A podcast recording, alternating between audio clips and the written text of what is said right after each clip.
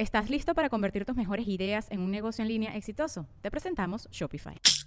Tal vez no lo sabías, pero nuestro podcast More Than Mamis es un negocio. Y lo comenzamos, por supuesto, para desahogarnos y hablar sobre la maternidad, no para convertirnos en expertas de ventas y del e-commerce. Así que sí, necesitábamos ayuda para vender nuestro merch y poner en marcha nuestra tienda. Por eso estamos tan contentas de usar Shopify. Regístrate con tan solo un dólar por mes en shopify.com barra sonoro, todo en minúsculas. Ve a shopify.com barra sonoro para llevar tu negocio al siguiente nivel. Shopify.com barra sonoro. With everyone fighting for attention, how can your business stand out and connect with customers?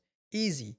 Get Constant Contact. Constant Contact's award winning marketing platform has helped millions of small businesses stand out, stay top of mind, and see big results fast. Constant Contact makes it easy to promote your business with powerful tools like email and SMS marketing, social media posting, and even events management.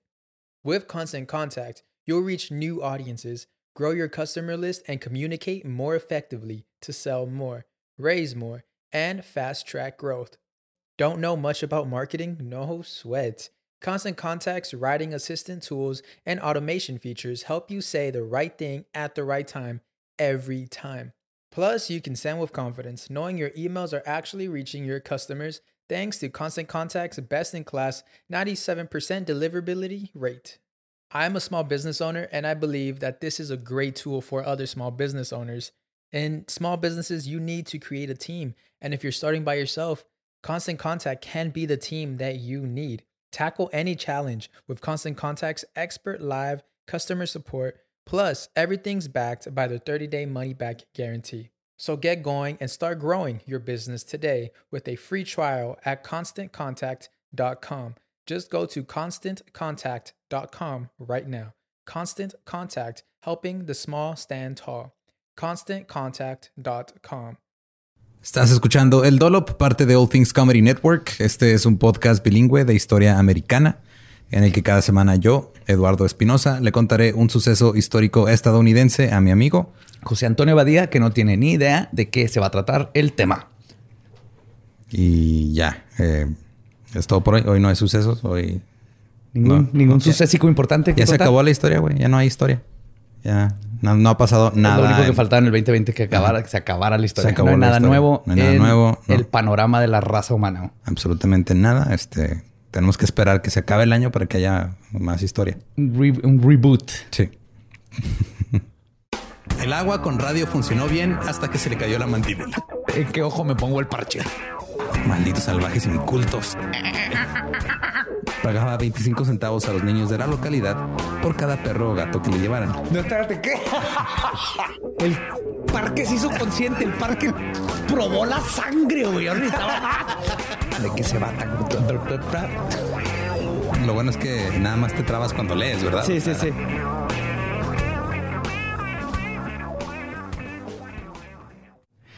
...1907 se celebró una carrera de Pekín a París. ¿En qué? En carro, ah, en, automóviles, una carrera de automóviles. Fue una travesía brutal a través de un terreno accidentado. El ganador fue un italiano y su premio fue una botella Magnum de champaña. ¡Yeah! ¡Champaña! en ese tiempo, un automóvil nuevo costaba entre 6 mil y 12 mil dólares, lo que equivale entre 150 y 300 mil dólares actuales. Ok. Después de esa carrera de Pekín a París, se anunció una carrera de Nueva York a París. Espérate. Ahorita llego a eso. Ok. hay, hay, un Atlántico. ¿Cómo se llama esa cosa que está entre esas? Creo que se llama mar. Océano.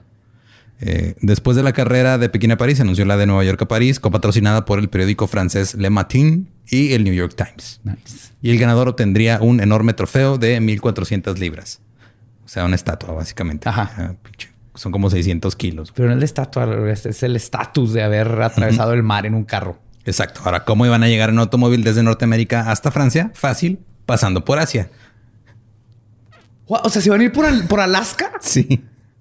para el otro lado. Sí. O sea, la ruta empezaba en Nueva York, cruzaban del lado este de Estados Unidos hasta el lado eh, oeste, y luego bajaban en Oregón hasta California en San Francisco iban a, subir los carros a un barco. El barco les iba a llevar a Alaska y le van a cruzar toda Alaska, el estrecho de Bering, y luego cruzar Rusia, y todo lo demás para llegar hasta París. Pues así es como llegaron nuestros ancestros a este continente, en una carrera de carros en el 10.000 antes de Cristo. Es, justamente. Este, ¡Wow! Porque pues, Porque eran tiempos de no había internet y, y ni tele, ni ninguna distracción. Te- tenías que inventarte así es. las aventuras. Eh, cabe mencionar que nadie había viajado a través de Siberia en automóvil, nunca. y iban a ser 22 mil millas, que son 35 mil 400 kilómetros en total. El automóvil promedio en esos tiempos tenía una vida útil de 10 mil millas o Uf. 16 mil kilómetros.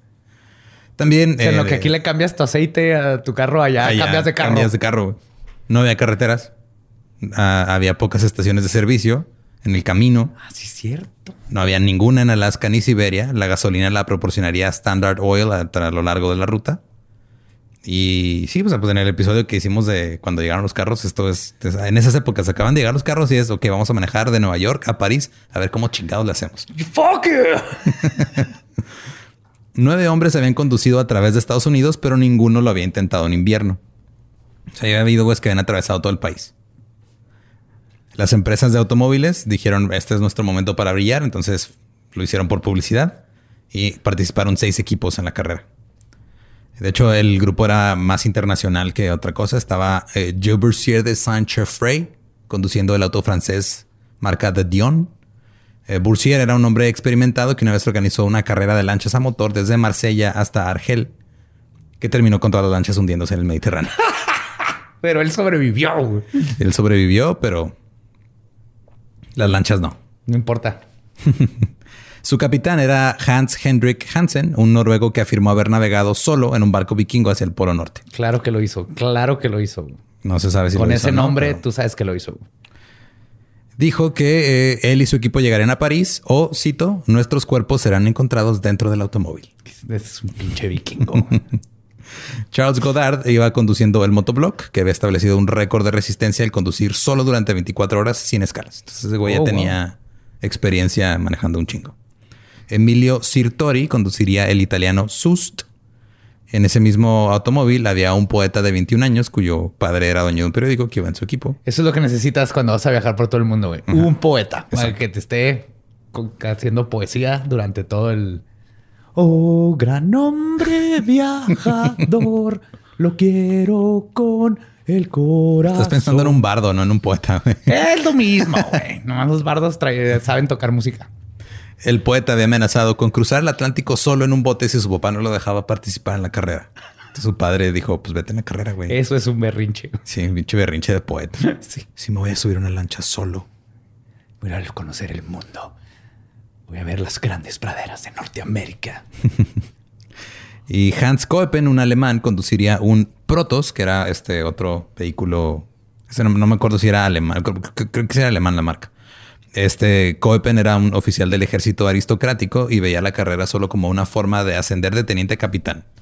Incluso se iba a pagar este el, y un tercio de los costos de la carrera. O sea, ese güey dijo: Yo voy a ir nomás para Con esto me gano el que estatus. chingón Ajá. y ya con esto subo.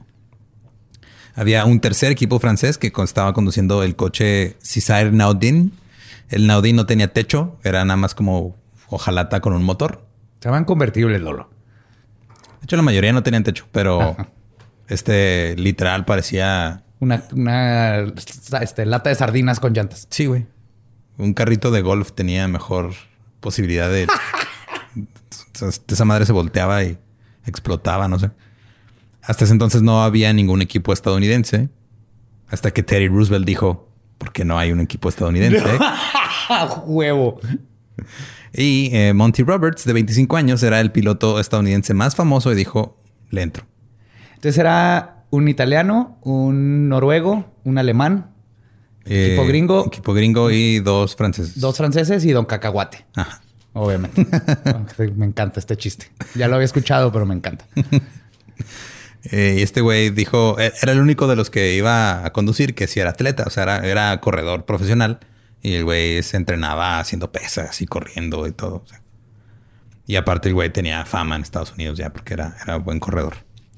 Entonces la compañía de autos Thomas le entró al asunto. El mejor modelo del Thomas Car era un auto de turismo, que los autos de turismo son de esas que parecían como este, carretas, como el Model T, que nomás tenía un techito, pero no tenía ventanas y Ya. cosas. Tenía 60 caballos de fuerza y le llamaban el Speedway Flyer. Uh. Se usaba en todo tipo de carreras y había un flyer que se le iba a entregar a un cliente, pero la compañía dijo, no, güey, llévatelo para la carrera, no hay pedo. Entonces, los otros autos habían sido diseñados específicamente para la carrera. El flyer era uno que nomás sacaron así de, de la línea de producción. Upsi, porque quiero pensar que esto se va a poner muy bueno. El New York Times puso a un reportero en el flyer que escribiría historias a lo largo del camino. Se decía que el reportero era muy obeso. Me encanta, güey. No, no es. Ah, sí, este vato escribe bien fregón. Su prosa es. No, era más notorio por ser gordo. Está gordo. El compañero de equipo de Roberts era George Schuster, que era un mecánico de 35 años. Llegó el día de la carrera, 250 mil personas se alinearon en las calles desde Broadway hasta Harlem. Las celebridades miraban desde una tribuna. Se suponía que la carrera comenzaría a las 11 de la mañana. El hijo de un general de la guerra civil iba a disparar la pistola de salida, pero no llegó a tiempo. A las 11:15 el presidente del Automotive Club of America simplemente tomó la pistola a la mesa y disparó. Dijo, ya, chingue madre, Fuck ya lárguense". El poeta escribió, cito, entre dos gruesos setos de manos extendidas en medio de un rugido como de un torrente que cae. Y lanzó un beso a la multitud mientras se alejaban. Te digo, güey. te- claro que quieres ese personaje ahí contigo, güey. Yo de aquí ya lo hubiera tirado a la chingada. ¿Sabes por qué? Porque te, te impulsa a acelerar para llegar a la final y irte a la chingada y no volverlo a escuchar nunca jamás. güey. Ahora quiero que, se, que te imagines, pues todos esos carros eran de los primeros que había, güey. O sea, eran, no eran muy grandes, no tenían las comodidades que conocemos ahora. Amortiguadores, este, dirección hidráulica, Ajá, aire o calefacción. Y aparte tenían que llevar sus maletas, sus bolsas, este, cajas con equipo, todo así amarradas encima como se pudiera. El de Dion tenía arcones llenos de provisiones para un mes y una cocina portátil. Los franceses obviamente tenían que llevar su cocina portátil. Of course. Oh, güey, güey. Y los coches se dirigieron al norte de Poughkeepsie. Entonces subieron un poquito hacia el norte de- de- del estado de Nueva York.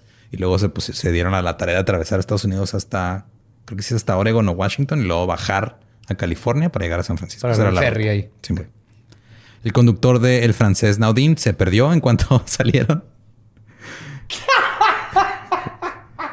Porque tampoco había señalamientos. ¿Te acuerdas que no había señalamientos? Y como no había carreteras, no había mapas de carreteras. Iba abriendo un queso y no agarró la vuelta a la derecha. Había un chingo de nieve y Por favor, vez- dime que esto va a terminar ahí antes de California, todos atrapados y canabilizándose eh, uno al otro como los Donner. Casi, güey, casi. había mucha nieve y se hacía cada vez más espesa. Los caminos tenían surcos profundos, no había señalamientos, no había mapas, no había rutas. Nada más tenían como una especie de horario calendario de calculamos que tal día vamos a llegar allá o tenemos que estar aquí. Y los, los entusiastas de los autos en las ciudades a lo largo del camino iban a salir con los conductores así a, a guiarlos.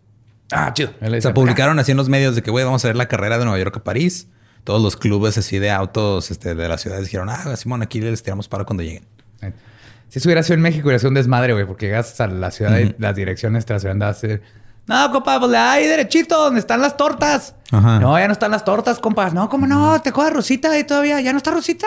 Eh, ¿cuál? Rosy, que es una torta, soy de Francia. Pues tú le das ahí donde están las tortas, se las derecha y luego ahí vas a ver este. Hay unos tres cactus. Y ahí, se- ahí siempre se pone un perro. Pero está el perro, pregunta por Don Juan. Don, Don Juan, Juan. te va a llevar a las mulas. Y ahí con las mulas. ¿Don Juan se llama el perro o el perro es de Don Juan? Así es. No vemos, compa.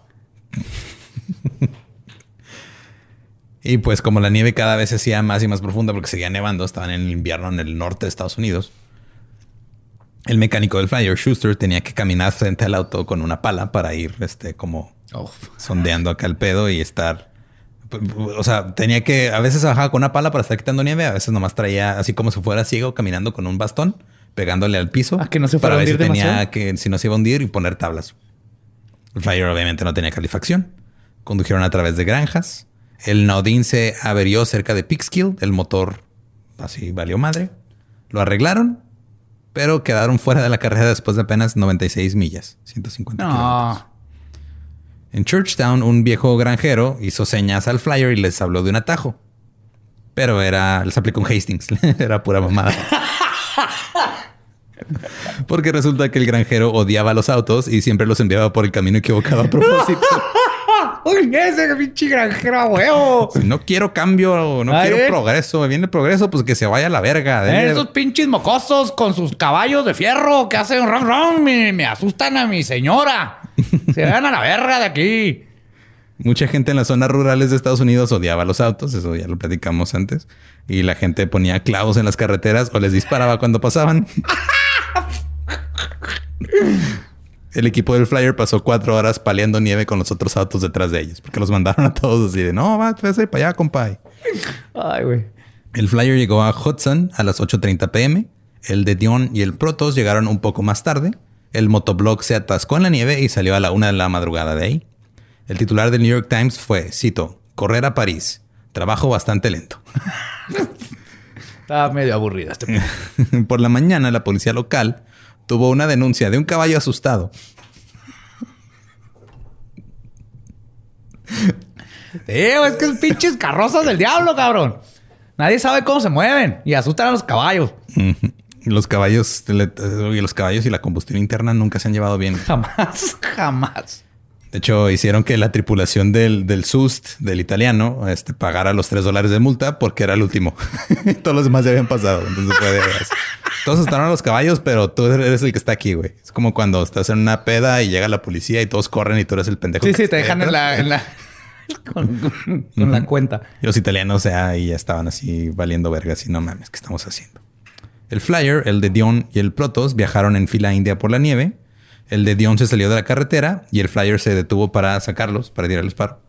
Porque como que se salían así. de- por carretera era el camino transitado usualmente. Sí, claro, no estaba pavimentado con, con flechitas.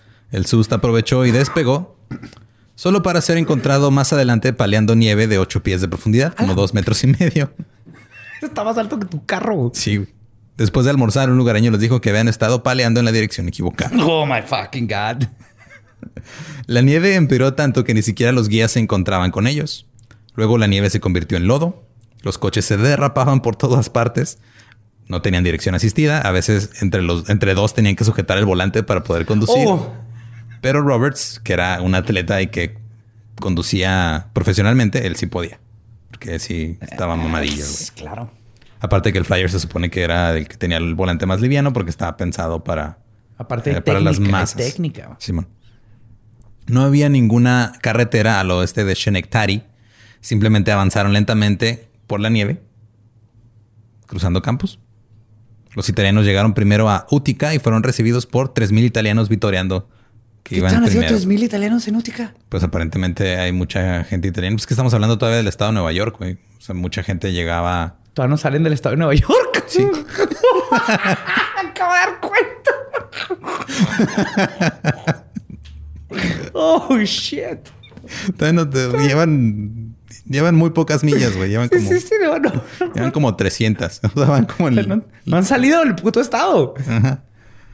Fuera de Búfalo, los corredores em- comenzaron a pelear por quién estaba paleando más nieve. Se pusieron de acuerdo, de acuerdo perdón, para alternar cada cinco horas, pero luego les valió verga y ya cada quien hacía lo que quería. Eh, la carrera ya, o sea, apenas iban saliendo de Nueva York y ya la carrera ya estaba valiendo madre, güey. El motoblog se adherió en Syracuse. El Protos había tomado la delantera por 50 millas, pero luego se le poncharon las cuatro llantas Puta. porque tenía demasiado peso.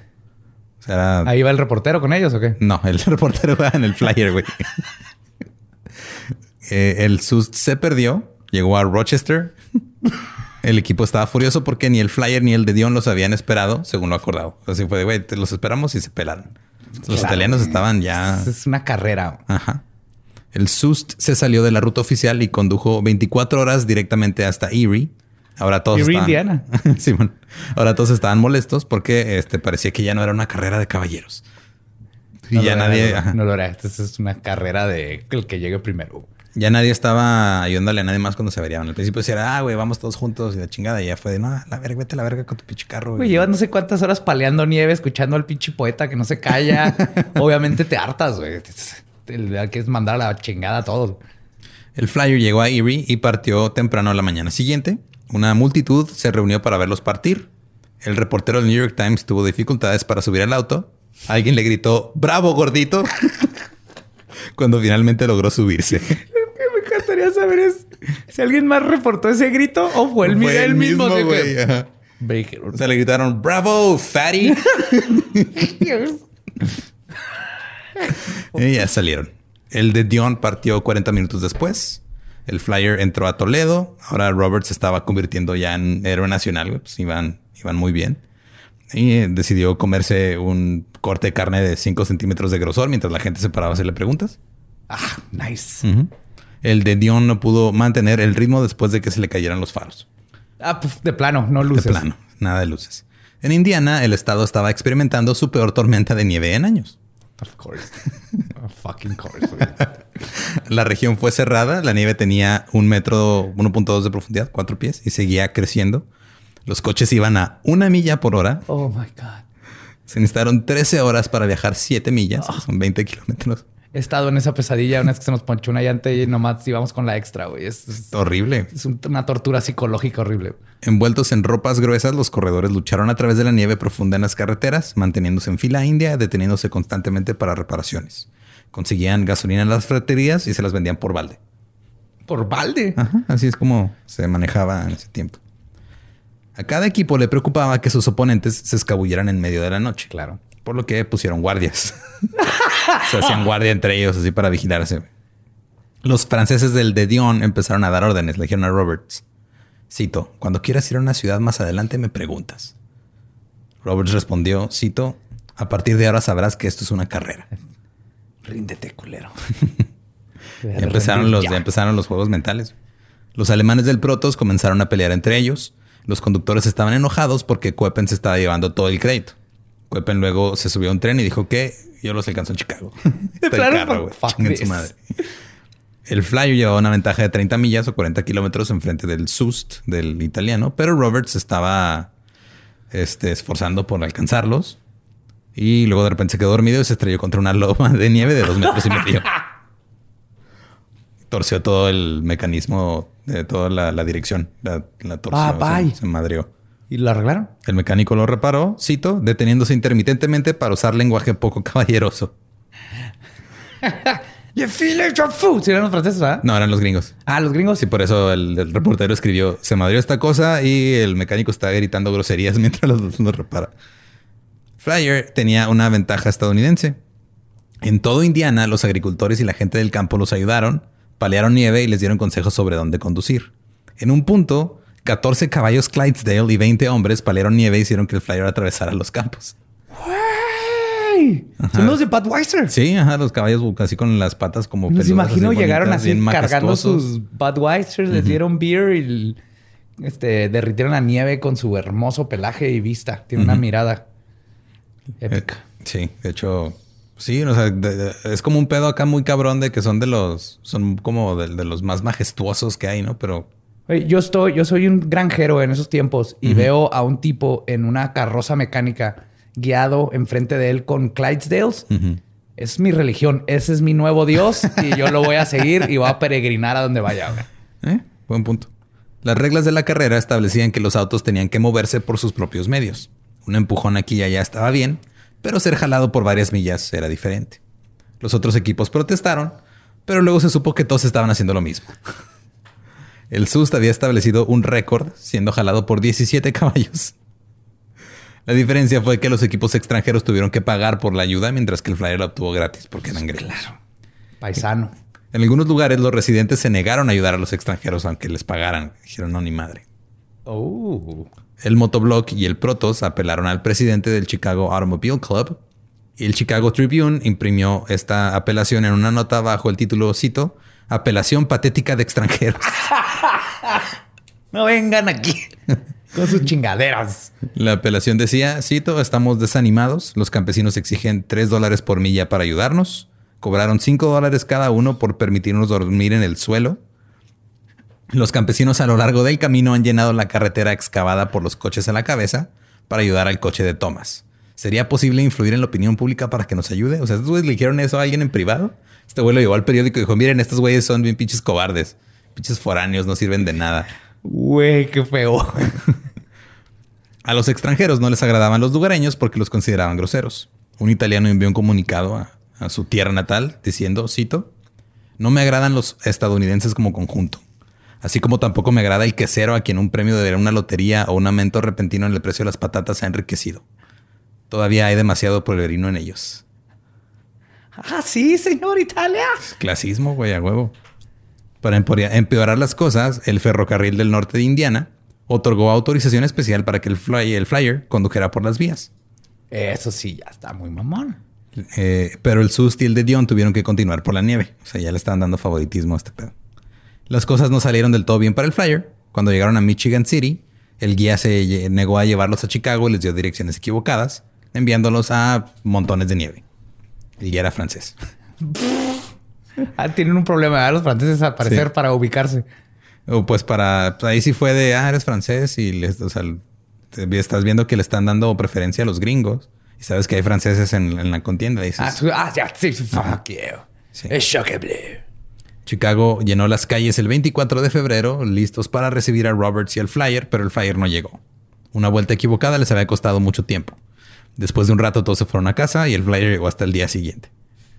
Nuevamente hubo pancartas y música de miles de personas y al llevar la delantera, Roberts aprovechaba para tomarse baños de vapor y tomarse siestas y pararse. Relajarte para no embarrarte una montaña de nieve porque ha dormido.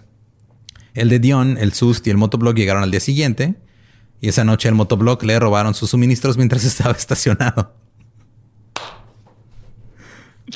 Ah. Les hicieron un banquete, hasta eso estuvo chido. Robert se la pasó acá bien cabrón. Fingió recibir una descarga eléctrica de un hombre que había recibido tratamiento eléctrico para un resfriado. Porque antes estaban electroshocks para un resfriado. Hansen, el, noruego que había afirmado que navegó solo hacia el Polo Norte, se paró en el banquete y anunció que dejaba el equipo de, de Dion de los franceses. Dijo, ya, me peleé con ellos. De hecho, casi, casi terminan así en un duelo, güey. Así literal a dispararse. Iba a continuar este viaje en barco. Y Robert le dijo, vente con nosotros, güey, no hay pedo. Nice. Y Hansen dijo, se arma y prometió lealtad a la bandera estadounidense. Cuatro mil personas salieron a ver partir el flyer por la mañana. Uno de los italianos le deseó suerte y Roberts dijo que no los quería volver a ver. la carrera llevaba ya una semana de retraso. Se supone que debían llevar al barco este, donde los iban a mandar a Alaska, pero pues, llevan bien retrasados. El flyer llevaba un promedio en el camino de todo lo que habían recorrido de 7 millas por hora. 7. Si seguían en eso, tardarían 100 años en llegar a París. Juli. Pero Roberts atravesó Illinois hecho la mocha. Sí, a madre, güey, porque pues, güey era conductor profesional. Y luego el reportero dijo, ¿sabes qué, güey? Está temblando un chingo el carro, ya me, aquí me bajo, güey, ya no quiero. Se me soltó la vesícula. Y... Sí, güey. O sea, iba, era como ir conduciendo así enseguida de como cuando llevas así una gelatina que preparó tu mamá, güey, para una fiesta. Así grandota y va así moviéndose un chingo porque hay muchos baches. Ese era Williams. Gelatina rellena de pozole. Ajá. Ah, güey, como cuando guardas el pozole en el refri y se hace gelatina literal. Ándale, eso, eso. sí. Eh, el flyer llegó a Cedar Rapids un domingo y nadie salió a recibirlos porque era domingo y andaban en misa y eran cristianos. Ay. El de Dion se averió y quedó, quedó atrapado en Cedar Springs durante seis días. El flyer se derrapó hacia un arroyo lleno de barro y tardó un día en salir. Al SUS se le cayó una rueda. El motobloc apenas acaba de llegar a Chicago y no podían dejar de hablar de lo culero que estaba Indiana. bueno, algo los unió. Dicen que un granjero les dio de cenar y luego les cobró cinco dólares para que ese tiempo era un chingo de Sí, sí, sí, todo costaba una peseta. Y luego los granjeros dijeron, es que esos, esos pollos que se comieron eran mis mascotas, güey, por eso te los cobro tan caras. Los alemanes llegaron a Chicago un día después del motoblock. Los dos conductores le dijeron a Coepen que o se iba él o se iban ellos. Él se negó, por lo que los conductores se retiraron. Coepen ya era el quinto lugar en una carrera de ahora cinco autos nada más. Iba mil millas, como mil seiscientos kilómetros, atrás de los demás. Y ahora ya estaba pagando todo el viaje porque pues ya nadie lo quería. Pero se encontró un nuevo güey alemán, un nuevo conductor y se fueron. ¿Así en un pueblo? Sí. Good times. En Clinton, Iowa, los alemanes recibieron un pretzel gigante decorado con banderas y Coepen dijo que lo enviaría a casa en Alemania. Y el motoblog se abrió justo después de salir de Chicago. El flyer atravesó Nebraska y recorrió 500 millas en tres días. 800 kilómetros en tres días. Está bien. Digo, ahora eso lo haces en, en 10 horas Si vas hecho la chingada en una carretera. Sí, sí, pero ahí chida, estamos hablando pero- de 7 millas por hora en promedio. Estuvo Sí, bien. ya, ya en la, o sea, ya agarraron camino chido y Roberts, la neta, sí manejaba bien chingón. Este, luego llegaron, iban rumbo a Wyoming. En Cheyenne, Roberts había planeado ya dejar la carrera porque se tenía que ir a Francia, pero en avión porque tenía el, el Grand Prix de Francia. Entonces, desde. Ah, Ajá, yo, yo ya llegué hasta aquí. Entonces, Schuster, el mecánico, reemplazó a Roberts. Cuando el Flyer salió de Wyoming, llevaba dos estados de delantera. O sea, les había sacado un chingo. El piloto del motoblock estaba desesperado, tenía problemas mecánicos y pensó que se iba a volver loco si no salía de Iowa. Entonces, contra las reglas, envió su automóvil a San Francisco en tren. Oh. Un pequeño grupo se reunió en Council Bluff para ver el motoblock. Cito, vergonzosamente viajar en un tren de carga. Estaba montado en una superficie plana, expuesto a la mirada grosera de un público insensible. Están bien chidas las notas de antes. Sí, sí, sí. El honor, el honor. eh, Espinosa. Era importante en esos tiempos, era todo. Un fotógrafo de un periódico empezó a armar su tripié para poner su cámara y Godard se volvió loco gritando, no fotografías, no fotografías. Luego en francés dijo que el auto estaba en privado.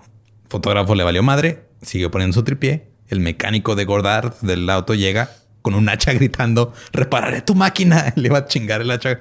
O sea, la, la- la cámara cámara con- con un hacha. Los trabajadores del ferrocarril salieron a defender al fotógrafo y los franceses corrieron a tapar el coche así como pudieran. Pero el fotógrafo logró tomar una foto antes de que pudieran Paparazzi de siempre Sí. cagando el palo, ¿verdad? Pero imagínate todo, o sea, este pedo yo creo que se tardó ocho horas, güey. O sea, porque ¿cuánto te tardabas en poner el tripié y la cámara y todo? O sea, no era, no era en chinga, no era como ahora que sacas el celular y ya. Sí, no, no, no. Tienes que ponerlo luego tienes que invocar las fuerzas oscuras que hacían funcionar las cámaras antes.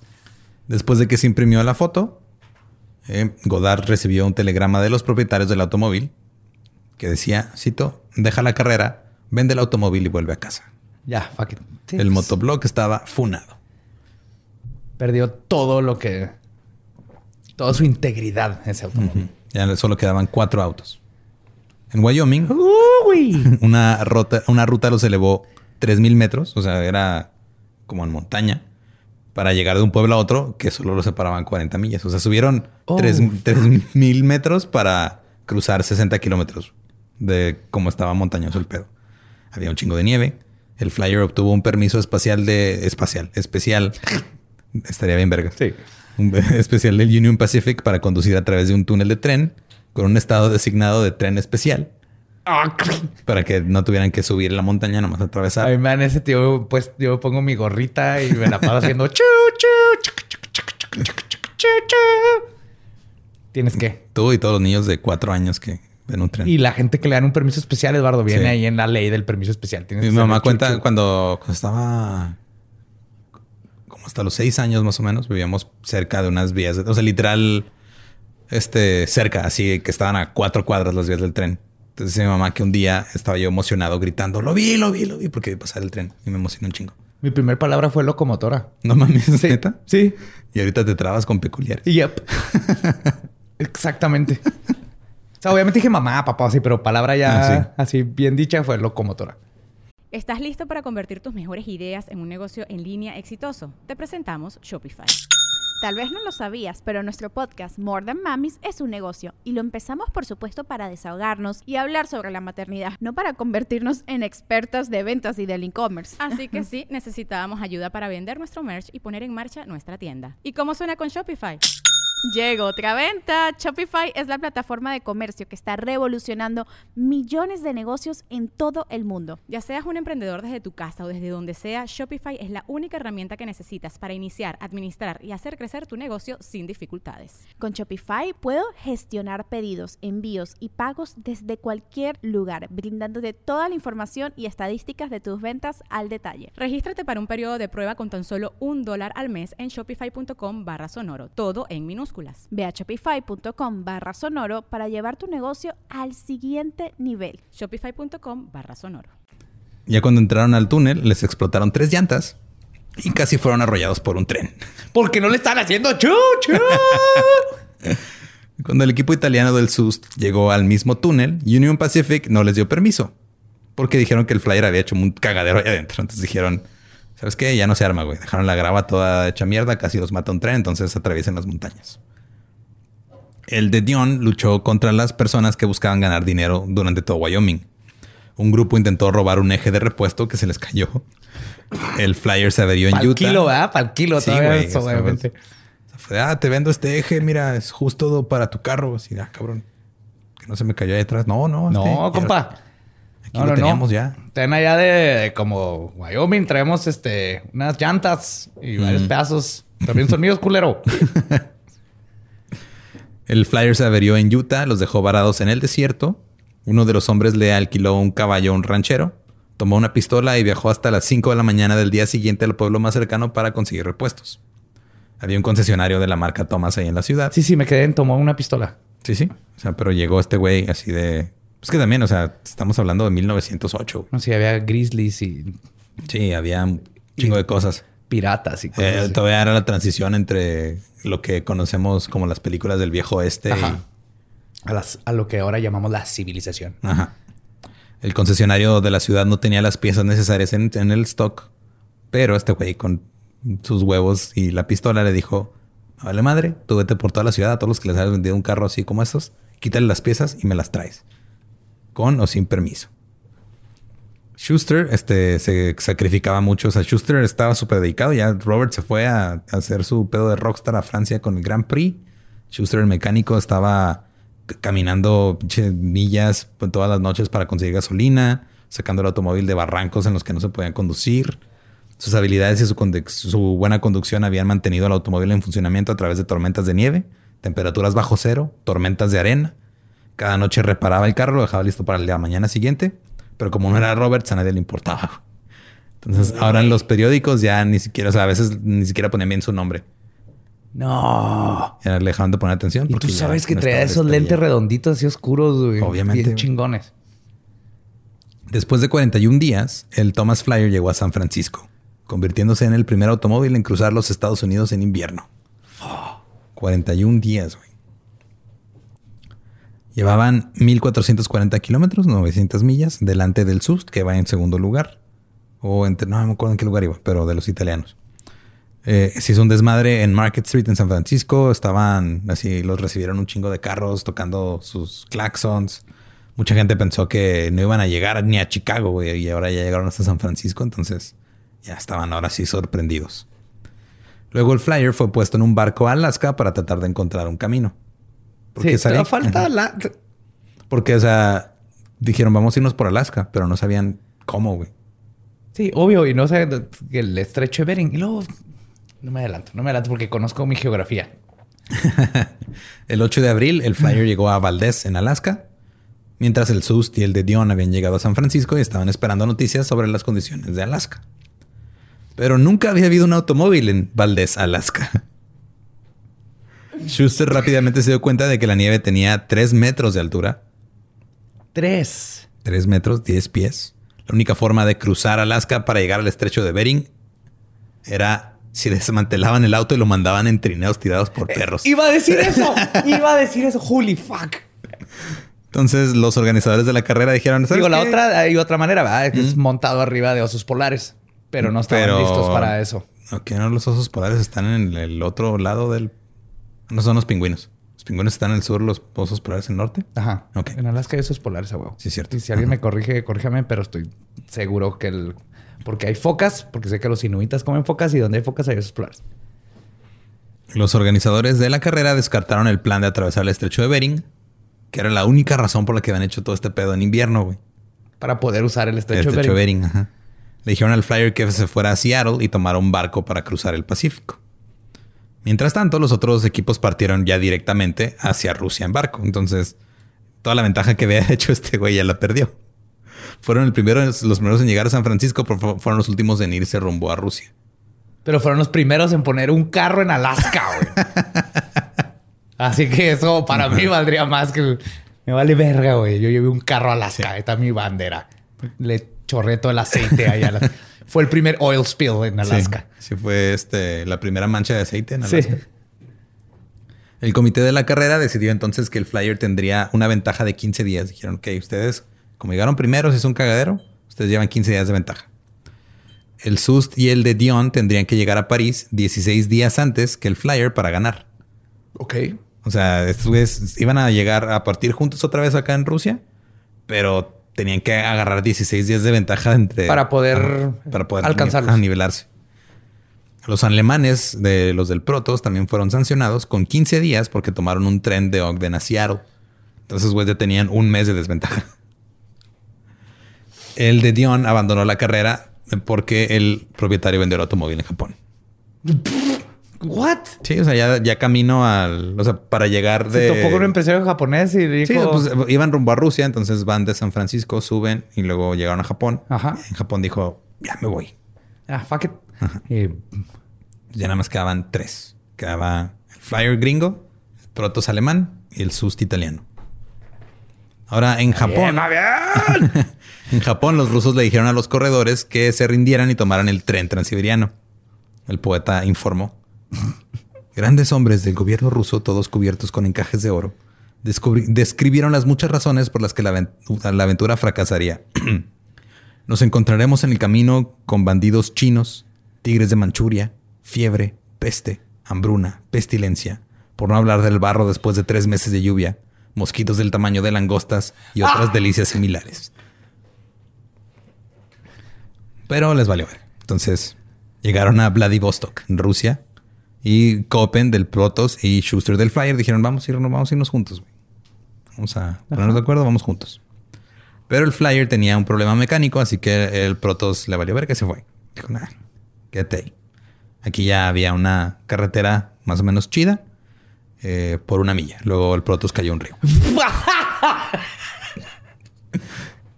No, no, o sea, no- estoy seguro si en, en esta carrera se basaron para hacer la carrera esa de, Hanna Barbera, pero creo que sí, güey. eh, Cannonball. La ajá, de que iban los Scooby-Doo. A huevo que sí. ¿Qué tal la movie esa de la película de Cannonball? Simón. La- los lugareños consiguieron tablas, hicieron un puente para sacar el, el auto, luego este, siguieron por delante y luego se metieron en un pantano. Güey, ya. y no podían salir. Después de unas horas escucharon el flyer que venía ya llegando, después de que lo habían dejado atrás. Y los del flyer dijeron, sí los vamos a sacar a ustedes, porque nosotros no somos tan culeros. Entonces Copen dijo, ok, vamos a brindar, abrieron champaña. Se pusieron a tomar champaña a un lado de la carretera de Siberia. Chingón, a huevo, güey. Camaradería. Y luego ya los dos autos tomaron caminos separados. Y el flyer se está con, se está, se atascó en un pantano. Ay, güey, qué joda, güey. Está horrible este pedo. 40 soldados locales ayudaron a sacarlos.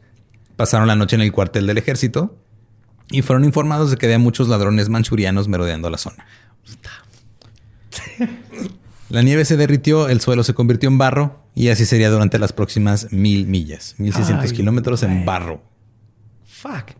El flyer se vio obligado a darse la vuelta. Descubrieron que los alemanes conducían por las vías del nuevo ferrocarril transiberiano, pero sin permiso, les valió verga. O Se subieron y se subieron. que no venga el tren. Ajá. Y los alemanes ahora llevaban un día de ventaja. Schuster no quería ganar por default, o sea, porque si, si esos güeyes llegaban el mismo día, de todos modos, él ganó. O sea, si, si llegaba primero los alemanes, creo que tenía. No, los alemanes creo que eran los que tenían un mes de desventaja ya. Entonces, si llegaba primero los alemanes, este güey puede llegar 29 días después y, Y no pasa ganar. nada. Ajá. Entonces él dijo, no, güey, yo quiero ganar bien. Quiero ser el primero en llegar. Entonces, este se subió también a las vías del ferrocarril y casi lo chinga un tren. Otra vez. Chuchu. Ujú. Schuster se enteró de que los alemanes iban 100 kilómetros delante de ellos. Y la transmisión del flyer se tronó. Se quedó atascado en las vías. Schuster caminó 24 kilómetros hacia la estación más cercana, pero como no hablaba ruso, nadie le entendía nada. Schuster luego fue a una ciudad y luego les envió un mensaje a, a los de la fábrica de, de Thomas para que le enviaran una transmisión nueva que tardaría tres semanas en llegar y sería enviada a un pueblo que estaba más adelante de donde estaban ellos. ¿Tres semanas nada más? ¿Mm? ¿No está mal? ¿No está mal? Schuster consiguió suministros para arreglar temporalmente el flyer y los alemanes siguieron tomando ventaja. El flyer volvió a ponerse en marcha después de cinco días fuera de la carrera. Mientras tanto, los italianos del SUST se habían enterado de que su compañía de automóviles los había dejado sin fondos en Vladivostok. Así que pasaron dos semanas recaudando dinero por su cuenta hasta que consiguieron lo suficiente para seguir. No mames, eso es espíritu de terminar algo. O de no querer, no querer morirte en Rusia. O que te asalten, que eran piratas Manchurianos. manchurianos. La compañía ferroviaria transiberiana ofreció mil dólares al primer equipo en llegar a la ciudad de Chita. De Chita, sí. Te sí, que por al primero que cazara a uno de esos vatos Estaría bien y lo verga. metiera a un gulag. Los alemanes querían el dinero y decidieron correr por las vías del tren por la noche a pesar de que el coche había perdido sus faros. Casi mueren arrollados por un tren. Ya van tres o cuatro veces que se salvan de un tren diferentes. Holy fuck. La compañía ferroviaria les dijo, güey, no mamen. Prohibió que los coches volvieran a utilizar las vías. Entonces, en lugar de conducir por las vías, los alemanes ahora conducían en paralelo a las vías, lo que rápidamente los llevó a un pantano.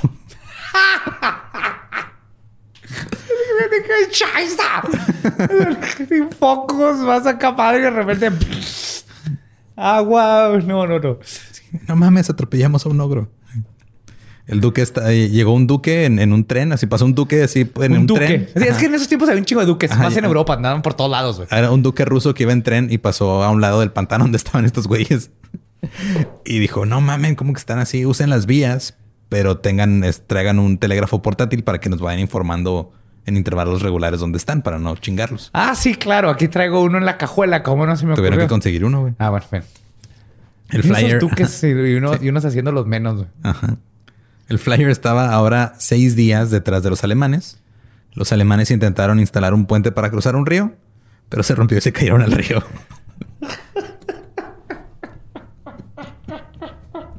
es que ya, güey, o sea, no mames, van a la mitad del camino, güey. Ya Güey, pero estos... Estos vatos en tres días tienen más historias que contar que eh, ahorita en estos tiempos viajando la- de aquí a Canadá. Es impresionante. Nosotros que hemos, que cuando fuimos a Austin, que fueron como ocho horas, Ocho horas de derechito. sí, que eran como 700 o como 800 kilómetros. Ajá. Y no hay nada. Así, no hay nada, güey. derecho. Ajá. Puede- Hasta te aburre la carretera, güey. Y estos vatos ya, ya tienen más vida acuática en su carro que, que cualquier biólogo. Eh, Coepen salió del, del auto, fue caminando en busca de ayuda, se encontró a unos vagabundos borrachos y les pagó para que usaran sus caballos para sacar el carro, jalándolo. Pero los caballos eran demasiado pequeños. Son vagabundos, güey. No pueden. Y probablemente también estaban pedos los caballos, Sí, güey. definitivamente. Ya cuando lograron salir, se perdieron. a medianoche, eh, bueno, en la madrugada se topó con unos bandidos que lo- dijeron que lo llevarían a un pueblo si les pagaban. Entonces, Coepen sabía que traía bastante dinero, así que sacó su pistola, disparó al aire y los bandidos se fueron. Finalmente, Coepen encontró una estación de tren y consiguió que algunos soldados lo ayudaran con el automóvil. Los alemanes llegaron a Chita el 14 de junio y reclamaron los mil dólares. El flyer tenía tres días de retraso. Los alemanes se dividían el tiempo conduciendo, ¿no? Era así de, ok, tú un ratito y otro ratito. Schuster iba manejando él solo, güey. Es que este vato iba solillo, ¿no? No, o sea, ya te- sí traía gente. O sea, se había bajado el reportero, pero se, se traía al. Ah, pero nomás al él noruego. manejaba, sí, Ajá, cierto. y traía al otro güey que se había subido antes. O sea, iban tres. Sí, sí, sí. Te Pero- lo confundí con el, el mecánico que se la está aventando solito. No, por eso es el, es el mecánico. Pero cuando. Schuster? Simón. Ah, ya. Schuster es el mecánico, pero cuando Schuster se quedó solo, ya se, ve- se había unido el güey que se fue Sí, del otro equipo. ya, ya, ya. Y se les, otro güey que se las había unido antes, que reemplazó al. Estoy seguro que no es el único que estaba perdido en esta. en No, esta- es un desmadre. Este. eh, Condujo 54 horas seguidas hasta llegar a Chita y aún así llegó dos días después de que se fueron los alemanes. 54 horas seguidas. Sí. Digo, también este. Todo lo que tomaban antes traía cocaína, güey. Entonces, Sí. la Coca-Cola trae cocaína. La, La leche cocaína, trae cocaína. traía cocaína, El agua trae cocaína. el aire. Y El aparte, nada, para quitarte el sueño como caerte en un pantano de lodo dos horas después Sí. de un pinche glaciar. El Raditor trae cocaína. Eh, así llegó dos días después de que se fueron los alemanes. Eh, ahora iban a través de la tundra deshielada de Siberia y Rusia. Los alemanes al frente, los estadounidenses atrás y los italianos a miles de kilómetros atrás todavía. Sin embargo, los italianos estaban convencidos de que eran los únicos que habían corrido una carrera honesta y por lo tanto debían ganar. Los alemanes llegaron al lago Baikal y tuvieron que obtener permiso para usar un puente ferroviario. Esperaron durante días un telegrama de respuesta. Mientras tanto, Schuster condujo 20 horas seguidas, sus brazos perdieron la sensibilidad. Los alemanes recibieron la respuesta y les dijeron no pueden usar el puente. Tendrían que subir el, carro a una plataforma de, en un tren y cruzarlo en el tren. No lo pueden cruzar ellos solos. Mientras estaban haciendo eso, subiendo el carro a la plataforma, llegó el flyer. Los alcanzó, güey.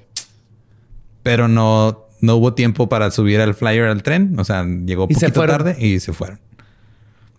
Pero Copen les dijo, los espero al otro lado del lago, güey. Neta, los espero. No los espero. Obviamente. Los dos coches corrieron a través de pastizales y en carreteras un poco más lisas. El flyer iba persiguiendo al Protos bien cabrón. Schuster estaba tan cansado que ya no podía ir a toda velocidad, ya andaba bien jodido. Los alemanes le sacaron ventaja de un día. Schuster aceleró, pero finalmente no pudo soportarlo y después de semanas dejó que otra persona condujera el auto. Era él el que no dejaba que sí, es un vikingo piloto. Pues sí, pero este güey era. pero es, una el güey que lleva todo el tiempo con el carro. Este güey ya tenía. Este, ya, estaba casado prácticamente con el Flyer, güey. Legalmente creo que sí, tú estás casado con tu carro después de tanto tiempo en él. Sí. Y empezaron a hacer este. pues, dijeron, ah, bueno, pues vamos chido. Yo manejo, tú manejas un rato, tú otro rato. Se emocionaron porque ya iba a estar chido. Pero Schuster no pudo soportar que alguien más conduciera el Flyer y volvió a ponerse el volante. Entonces, los otros dos dijeron, bueno, mamen.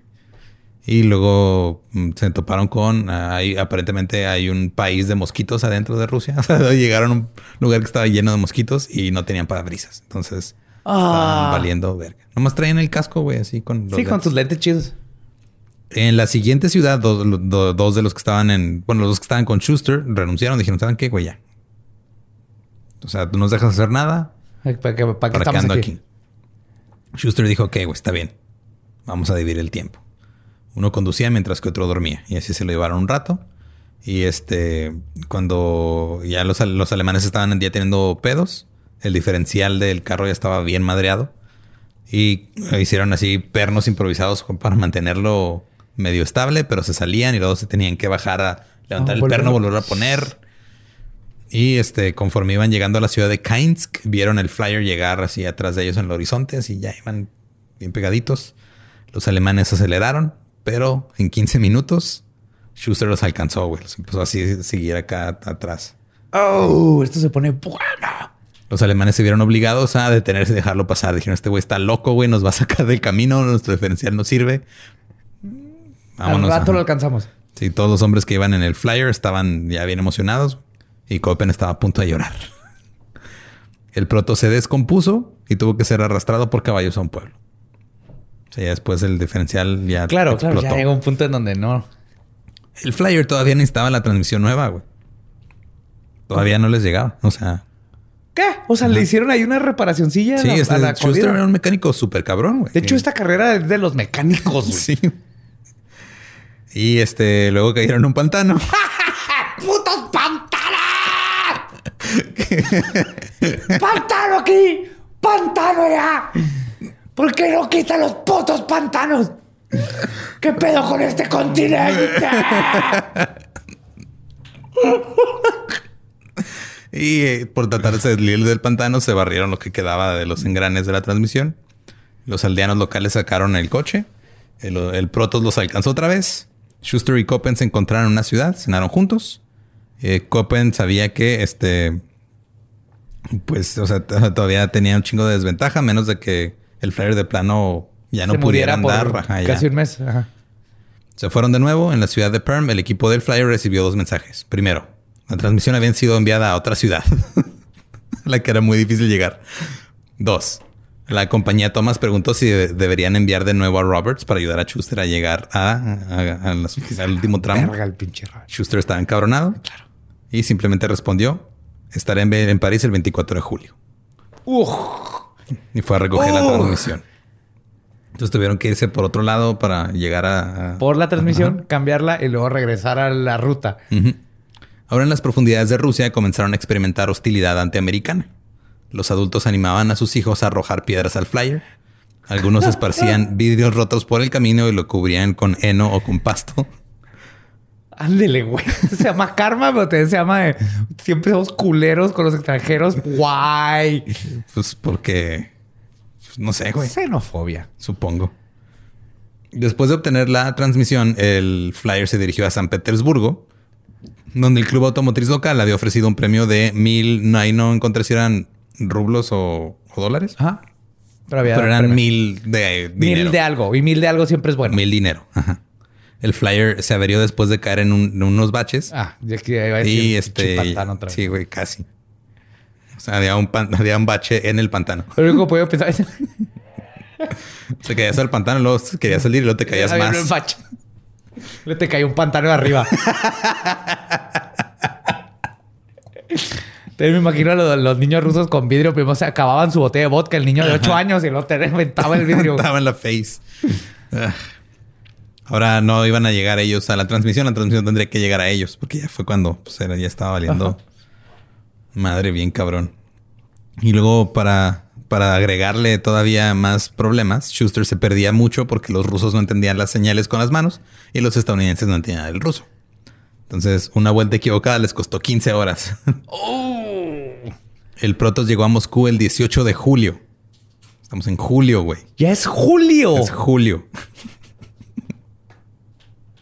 No recuerdo haber hecho una sola cosa por tanto tiempo que incluye caerme en putos pantanos aparte. ¿Cuántos pantanos? O sea, en promedio, ¿cuántos pantanos por día verían? Unos días más tarde llegaron a San Petersburgo y reclamaron el premio de los mil dineros. El flyer ahora tenía tres días de retraso. El Protos y Koepen llegaron a Alemania, donde había un desfile esperándolos de victoria. La gente se puso en las calles a decir, no mamen a huevo, van bien vergas. Y en Berlín salieron cientos de miles de personas, le hicieron una cena de celebración, Claro. estuvo bien cabrón. Pero porque no saben que tenían todavía la desventaja. Este, Sí, del- sí. sea, llegaron primero, pero deben 14, 15 días. Simón. Mientras tanto, Schuster mantenía el flyer en marcha 21 horas al día. Pero a las 6:15 pm, el 26 de julio, cinco meses y medio y 35.300 kilómetros desde el inicio en Times Square, Copen y el Protos llegaron a París. Llegaron conduciendo lentamente por el Boulevard Poissonnier. Una delegación de editores de Le Matin lo recibieron con tibio entusiasmo y un buffet frío.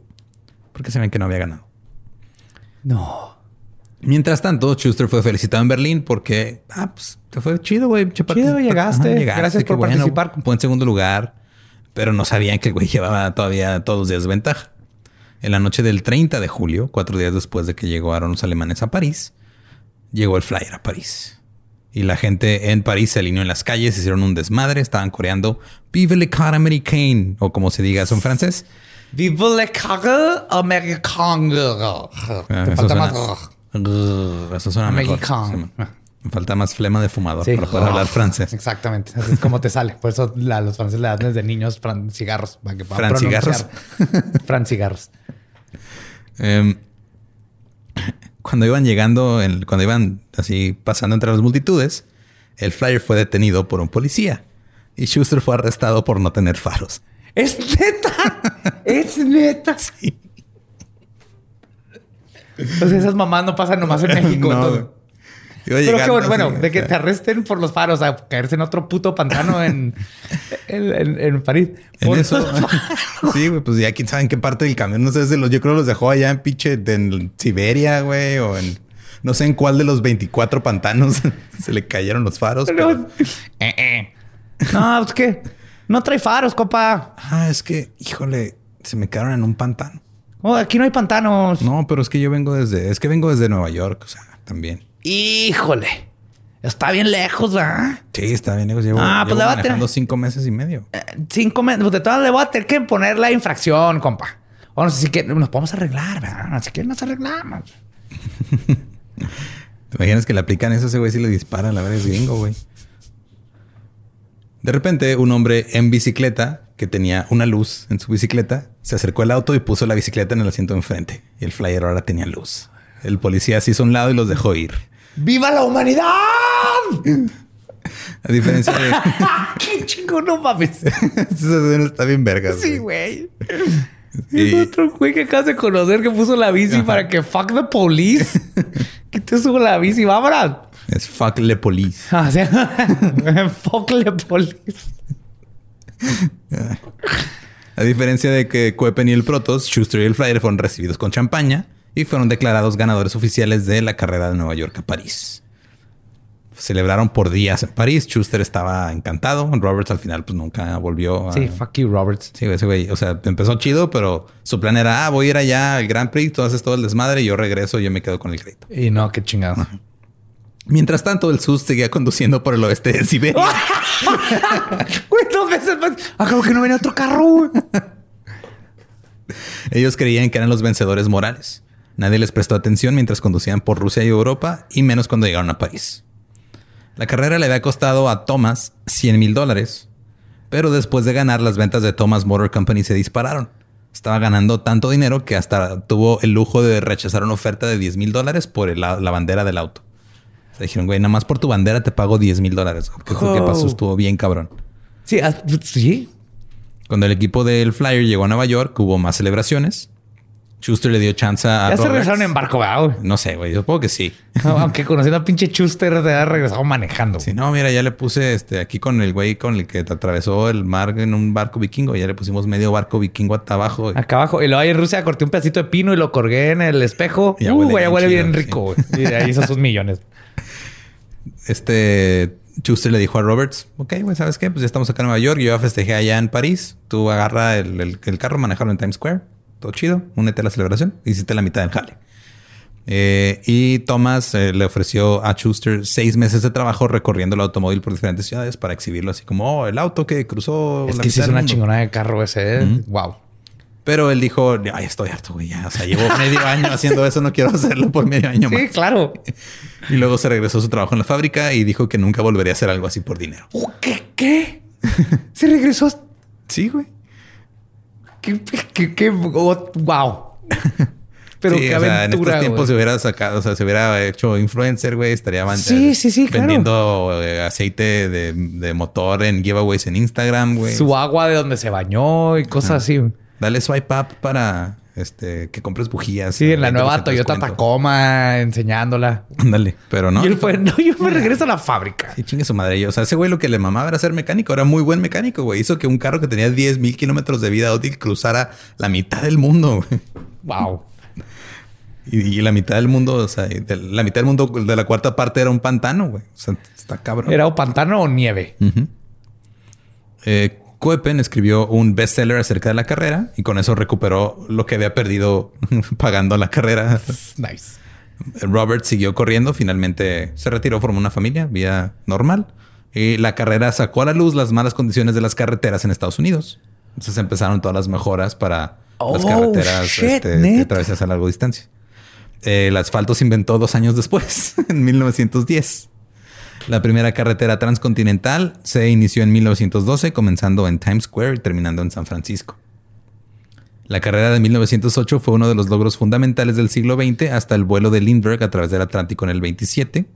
Schuster le fue chido, después este, se hizo eh, dueño de concesionarias de Dodge en los 20s y los 30s y publicó un, un libro muy popular en los 60s. Murió en 1973 a la edad de 98 años. ¿98? Sí. En 1910, eh, Thomas Motor Car Company lanzó un nuevo modelo que decepcionó al público. En 1913, la empresa valió verga.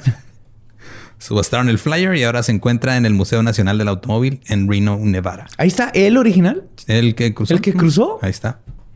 Y esa es la historia de la carrera de Nueva York a París.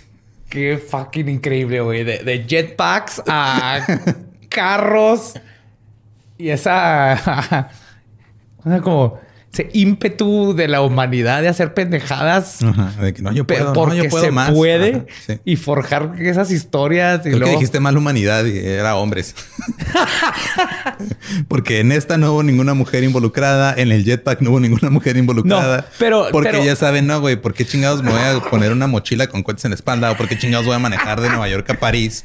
queriendo emular a los eh, ancestros que atravesaron el hielo. Sí, claro, claro. Que los hombres vamos por estas pendejadas que digo, este llegó algo bueno que fue las carreteras. Aparte no. Pero el ímpetu hay de hombres y mujeres, pero es el decir a la verga contra adversidades este, que nadie se esperaba. Pero sí, los hombres somos especialistas en irnos contra adversidades que nadie necesita. No, hay, ninguna puta necesidad de atravesar el mundo y pantanos en carros. No, pero lo, lo hicimos. Bueno, también hay que tomar en cuenta que Yo creo si hubiera habido mujeres aquí involucradas, hubieran perdido el útero en Syracuse. Y así saliendo. Sí, en esos tiempos es cuando todavía Era- no arreglaban ese problema el del, útero todavía del se les útero. caía. Entonces, claro, bueno la, que la medicina todavía no encontraba la cura. Sí, que la cura era pues, de, de estudiar bien las cosas. Era preguntarle a una mujer. Oye, ¿es cierto que se te cae el útero? No. Mm. ¡Oh! Mm, Es que yo y mis la colegas- verdad, eres mujer. Has de estar histérica, vas al manicomio. Y pues sí, eso es lo que pasa cuando le das este, cosas motorizadas a hombres. Eh, recuerden que nos pueden seguir en todos lados como arroba el dolop con doble L. A mí me pueden encontrar como arroba ningún Eduardo. Ahí me encuentran como Elba Diablo. Y los que no conocen su historia están condenados a caer en un pantano. ¡En un pinche pantano!